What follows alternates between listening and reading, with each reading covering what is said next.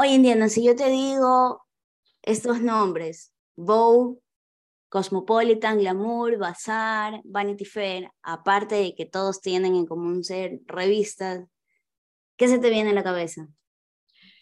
La moda, los fashion, el bling bling. El bling bling. Oye, chuta, tú, tú antes sí eras bien fanática de todos esos programas de E! Entertainment Tonight. Sí. Sí, ¿no? fashion Police, todo, sí me, la pasaba, me la pasaba ahí. Y también tenía revistas. Vanidad, oh, Bazar, Gamour, Vogue. Tenía colección de revistas. Oye, ¿sabes qué? Yo sí recuerdo de, de pelada. Cuando uno compraba las revistas, bueno, yo nunca compré, la que me compraba era mi mamá, sinceramente. Yo nunca gasté en eso. Y había una revista que vendían, que era súper famosa, que se llamaba Tú. Ah, sí, ¿verdad? ¿Te acuerdas? Sí. Oye, ¿sabes que mi mami fue, fue, fue pilas en ciertas cosas? Porque en ciertas cosas ya me no em, me refiero a veces uno como adolescente pasa como etapas, ¿ya? Exacto. Y yo tuve una etapa así media dark, no sé por qué. Me corté el pelo chiquitito, me vestía solo de negro, eh, me ponía anillos en todos los dedos de calavera, así, ya. Mi mami nunca, nunca para ninguna etapa loca de mi vida, ya eh, me dijo, no te pongas, no te queda, no me gusta, nada. Pero ella comenzó, yo lo recuerdo claramente, y ella comenzó poco a poco a traerme a los supermercados, porque estaba, había siempre estas revistas en mi supermercado. Exacto. empecé a comprar la revista Tú ya. Entonces allí, y, era como bien para adolescentes, porque habían otras que eran para mayores, como Cosmopolitan, Hogar o Bazar, esas sí eran para mayores, en cambio tú era para adolescentes. Y ella poco a poco me iba comprando esas cosas, entonces como que uno va viendo, entonces, ay, sí, quiero vestirme más sweet, y poco a poco fue cambiando. Claro, cómo se estaban vistiendo en esa época. Eh, entonces, este, y, y sí, ella me dejó ser. pero, pero es chévere, es chévere eso. Y mm, ahora que hablamos de, de las modas, yo siempre tuve de referencia, para mí era obviamente París, Nueva York, Milán, pero recientemente me enteré que están países como, o sea, más que países, ciudades como Shanghái o Berlín. Exacto, así es. A mí se me llamó la atención Shanghái. Sí. Qué, qué cosa tan loca, ¿no? Y son súper, son súper eh, fashion por allá. Los asiáticos son bastante fashion. Y Corea del Sur, uff. Sí, ¿sabes qué es lo que pasa? Que como nosotros somos bien occidentales y estamos muy acostumbrados a esta moda eh, gringa, eh, sobre todo la que se vende en la parte de California o Miami en Estados Unidos, es la que más ah, consumimos. Exacto. Tal vez en los últimos cinco u ocho años ahora tenemos más influencia europea, tipo Sara, o mm, ¿cuál es la otra marca? Lolita, no, no, Lolita, sí, ¿de dónde es Lolita? Eh, Argentina. Ya. Pero y te digo que antes, antes aquí en, en lo que es Ecuador, al menos aquí en Guayaquil, antes era bastante la influencia era europea. Por la época de mi mamá y mi papá era europea. Habían cafés en todo lo que es la 9 de octubre europea. Ajá. Según lo que me dice, tú sabes, la Biblia del Fashion, mi tía. Mira tú. Bueno, hoy vamos a compartirle un programa que nos mencionaron en el... En el, vivo. En, el, en el live que tuvimos. Y bueno, eh, haciendo eco de lo que ustedes nos han pedido, hoy el capítulo de hoy va a ser moda, los looks a través de los años. Esto es. Esto es el, lunes comienzo. El lunes comienzo.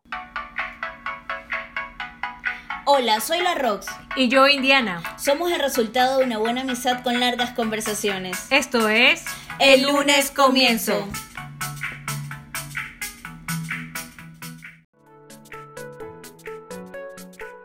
Usar vestimenta para el ser humano ha sido parte básica desde sus inicios del desarrollo, tanto individual como colectivo.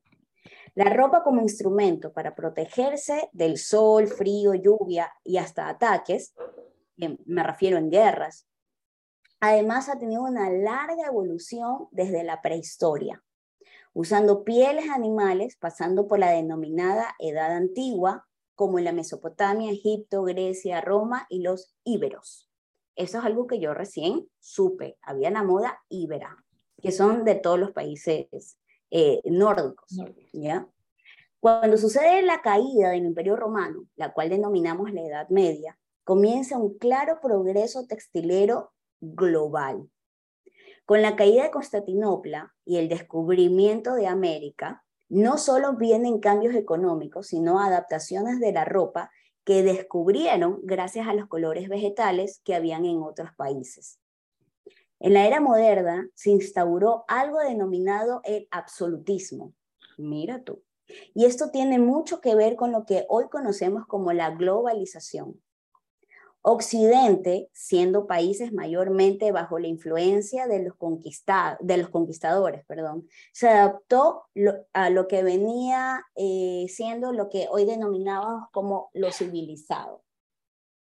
Pero no es hasta el siglo XVI, con el Renacimiento, cuando surge la profesión de los costureros.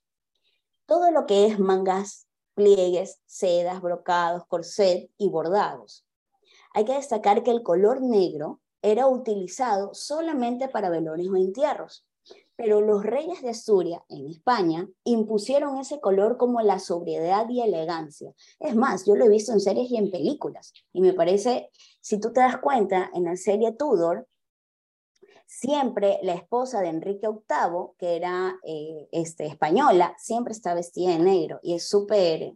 Elegante. exactamente. Luego llega el, amado Versalles, donde por primera vez se instaura un desfile de moda.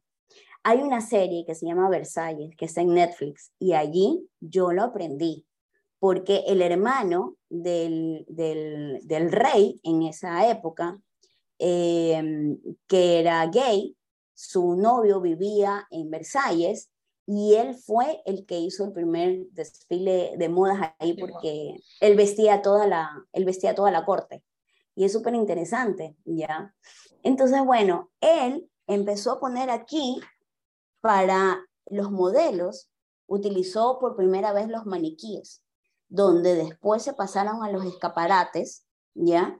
Y podemos eh, arrancar diciendo que aquí está por primera vez la moda. Analíticamente, la moda ha sido un reflejo de los cambios que han ido pasando en el ser humano, tanto sociales, políticos y culturales. Cuando hablamos de moda, se viene a la mente la pasarela del Met en New York o no sé cómo se pronuncia, la Bru, no sé cómo se pronuncia, pero todos saben de qué hablo, ya. El museo de inglés, el museo de inglés. Ah, perdón, me equivoqué con el, el museo que está en, en París. Perdón, sí, París. Tienes razón. Sí, claro, por supuesto. Eh, ya. Eh, nosotras definitivamente nos evocan atuendos con películas, música, porque todo lo que es moda, nosotros consideramos que es parte de em, arte que nos ayuda a expresarnos. Este episodio no puede ser tan largo como es la moda en la humanidad. Y viviendo en un país como Ecuador, que particularmente tiene un clima tórrido, nos vamos a basar en lo que ve el mundo occidental. Así que aquí arrancamos poco a poco lo que nosotros consideramos que es la moda contemporánea. Sí, y toda su historia, pues no. Como dice la Rux, eh, no puede ser tan largo. Arrancamos con los años, deliciosos años 20, románticos, con el estilo flapper con una juventud llena de ansias de rebeldía. Estos marcaban el pecho y la cintura, las plumas. Eh, tú sabes que en la moda antes no se, se veía el tobillo y era una cosa que se moría la gente. Sí, escándalo. Y en esta época, eh, Coco Chanel eh, da un giro con un vestido que le denominan The Little Black, Dress, ¿ya? Y pone de vuelta lo chic al negro. ya que solo lo usaban las viudas y la servidumbre. ¿Ya? Claro. En claro, el negro era para la servidumbre, no era una cosa que tú lo usaras. Y el estilo flapper lo podemos ver en la película El Gran Gatsby, ¿ya? Sí. Claro, y Flapper, bueno, iba también acompañado con el cabello súper cortito. Sí, súper como, bucles. Exacto. Y, siempre utilizaban como colores súper brillantes. Sabes que a mí esa moda me encanta. Me parece, aparte de chic y glamurosa, para la mujer me parece súper sensual.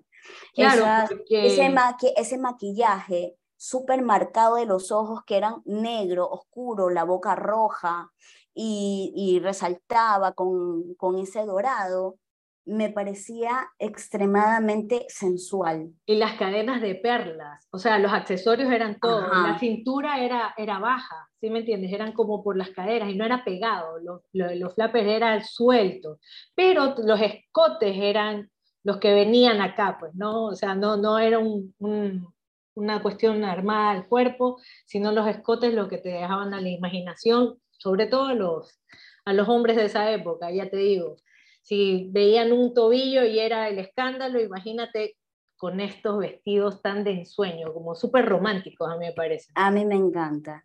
Pero bueno, de ahí nos pasamos a 1940, donde aparece por primera vez después de la Primera Guerra Mundial el bikini. Y te doy como dato que el bikini, ¿ya? Es en nombre, o sea, lo hace un diseñador que lo pone en nombre a, un, a una parte del Océano Pacífico, ya no es una isla, es un espacio que se le denomina Tolón, atolón, perdón, y se llama atolón de Bikini. Y resulta que los estadounidenses utilizaban este espacio para poder hacer, eh, hacer pruebas de bombas atómicas. ¿ya? Y la gente se empezó a enterar de esto que está aquí, pero no sabía el nivel de peligrosidad que tenía una bomba atómica. Y el diseñador no se le ocurrió otra cosa más que ponerle a este traje que por primera vez sale de dos piezas, eh, bikini. Claro, y por la falta de recursos de telas, textiles también, por toda la cuestión de la guerra. Pero súper recursivo el tipo. Sí. y, todavía lo usamos. Eh, sí, claro que cada vez se ponen menos, pero, pero, pero sí, efectivamente. Y en esta misma época, eh, Estudio 51, que como ustedes saben es lo más famoso y conocido de Hollywood, quienes arrasaron con todas las películas, ya estrenaron por primera vez, eh, porque hay varias versiones, el, libro en película de un, de un tranvía llamado Deseo, donde este, pone camisetas con tirantes en el mapa. Antes la gente no utilizaba eso siendo esto algo como muy elegante, porque se lo empezaron a poner a personas como Paul Newman y Marlon Brando. Y tú sabes que cuando ponen a actores eh, tan renombrados, la gente empieza a seguir esto.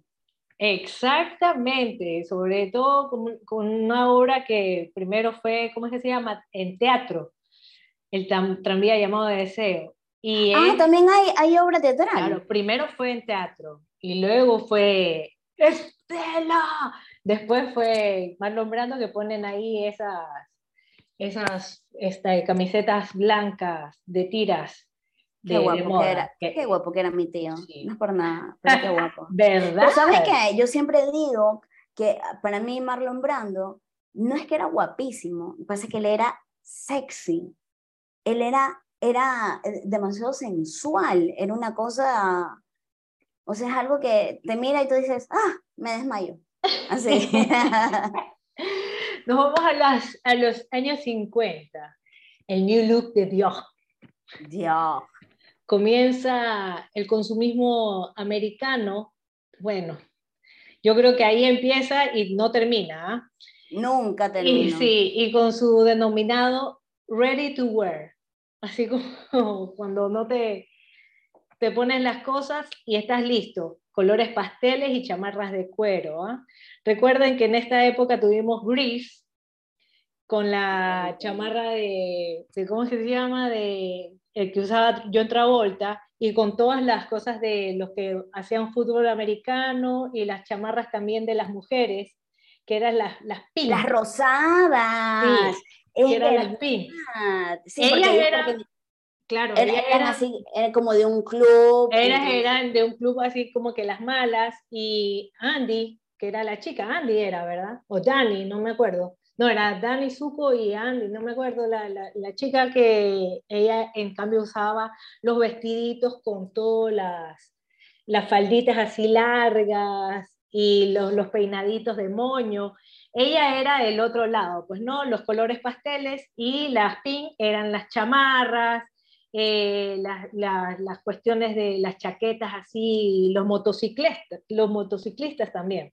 Oye, ¿sabes que esto de, la, de las chaquetas porque no se utilizaba en esa época chaquetas de cuero, solamente en la, en la parte militar utilizaban las de cuero, que fue en la Primera Guerra Mundial, ya, este, sacan una película que la protagonizó Marlon Brando, que se llama El Salvaje. Salvaje.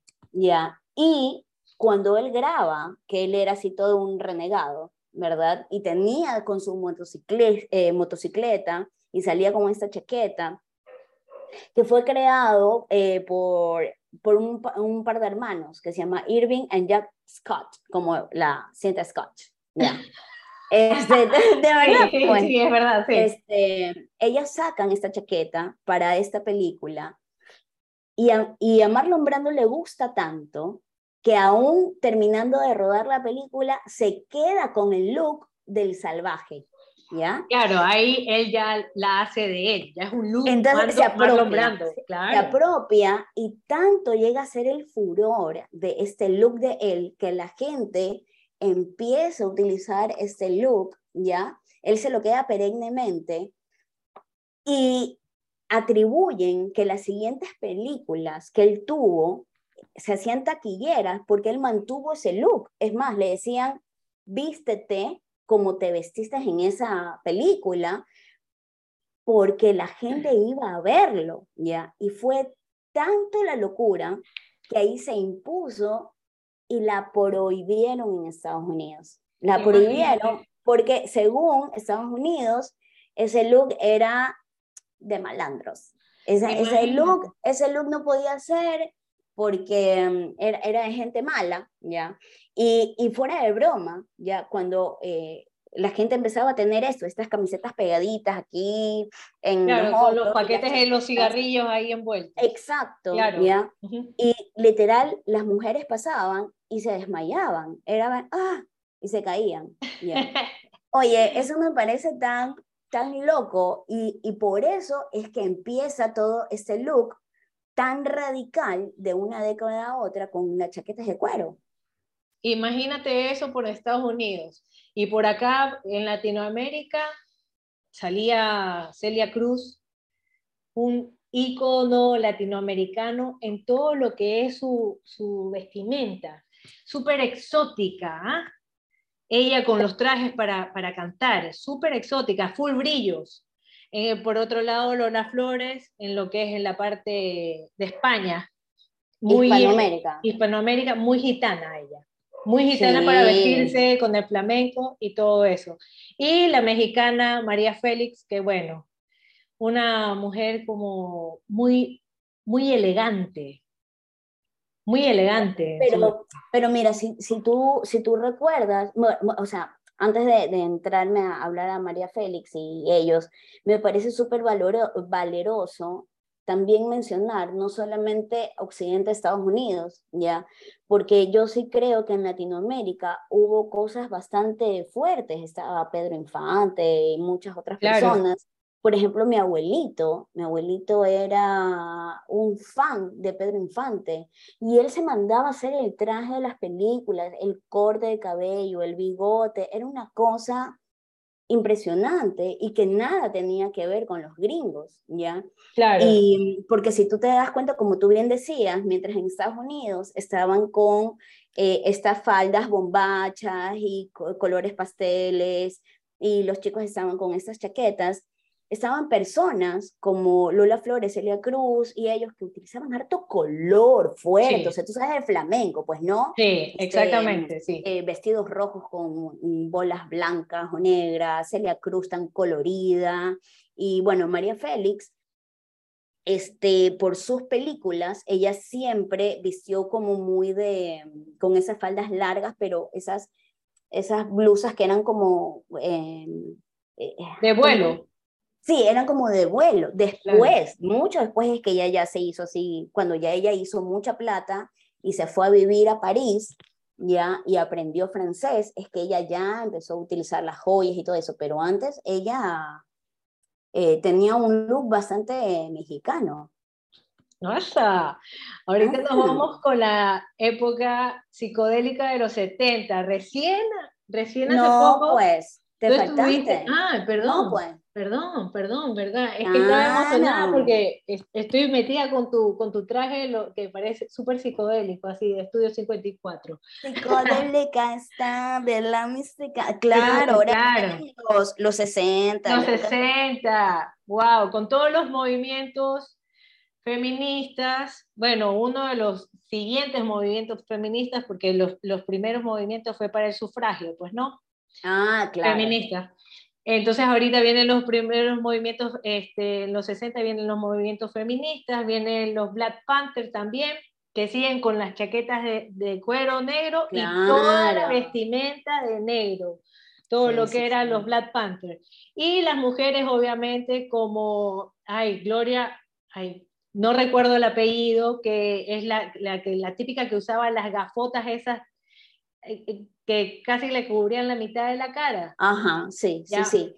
¿Sabes qué? Yo siento, no, no sé si tú opinas lo mismo, que estaba como dividida esa época, porque tú sabes que a veces, o sea, son 10 años, ¿ya? Y había una época al inicio de los 50, como la de Breakfast at Tiffany's, donde estaba esta man con su vestido negro, pegado, esos peinados todavía súper superpuesto esos tacones, ¿ya? Pero em, cuando Estados Unidos empieza con esta guerra em, con Vietnam y todo se hace un, un revuelco, ¿verdad?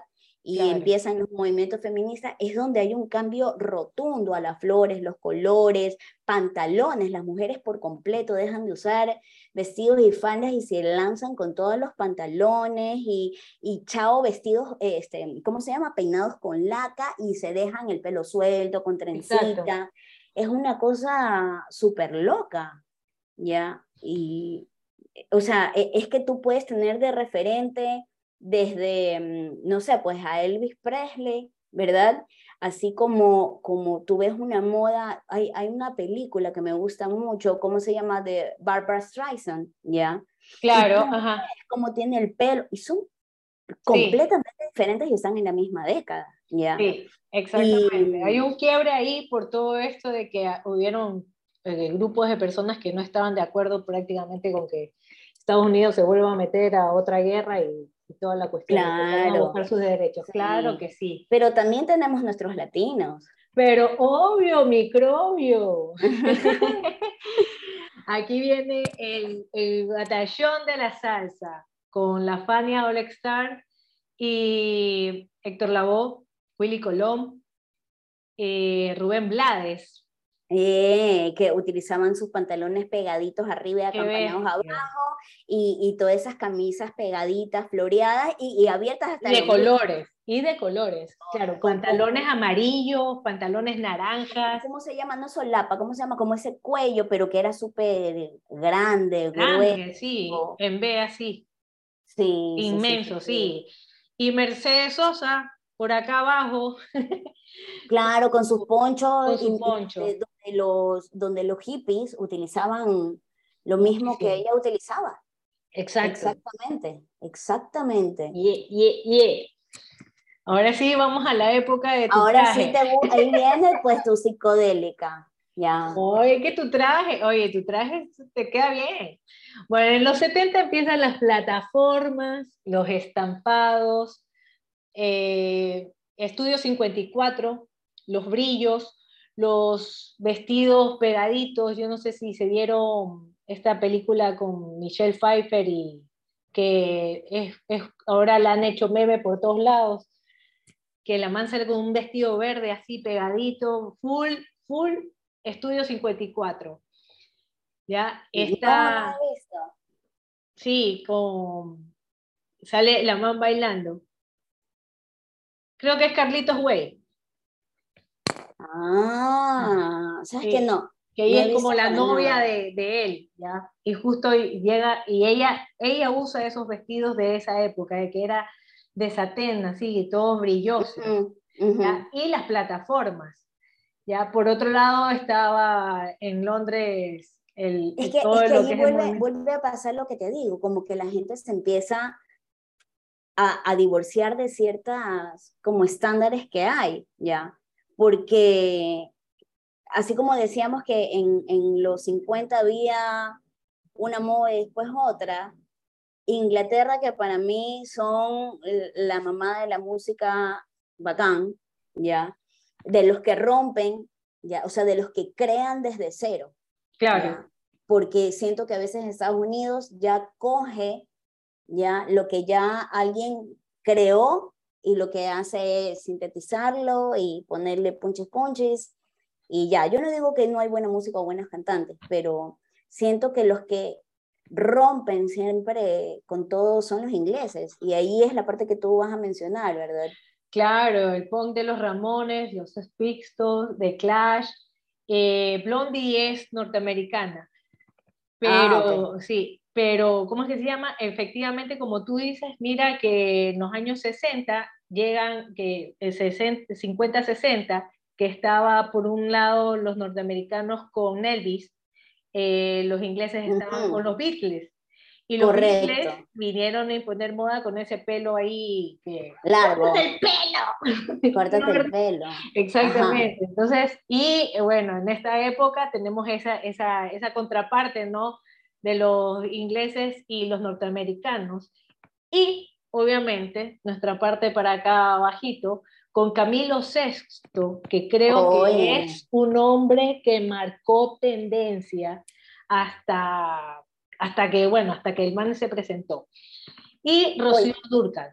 Oye, ¿sabes qué? Ahora que tú dices Camilo VI, hay, hay algo que yo voy a ver si les dejo el link, porque me parece que es, eh, no sé si te lo pasé a ti, hay una presentación de Camilo VI, muy joven, en los años 70, en donde él hace Jesucristo Superstar y la ah. canta, ¿ya?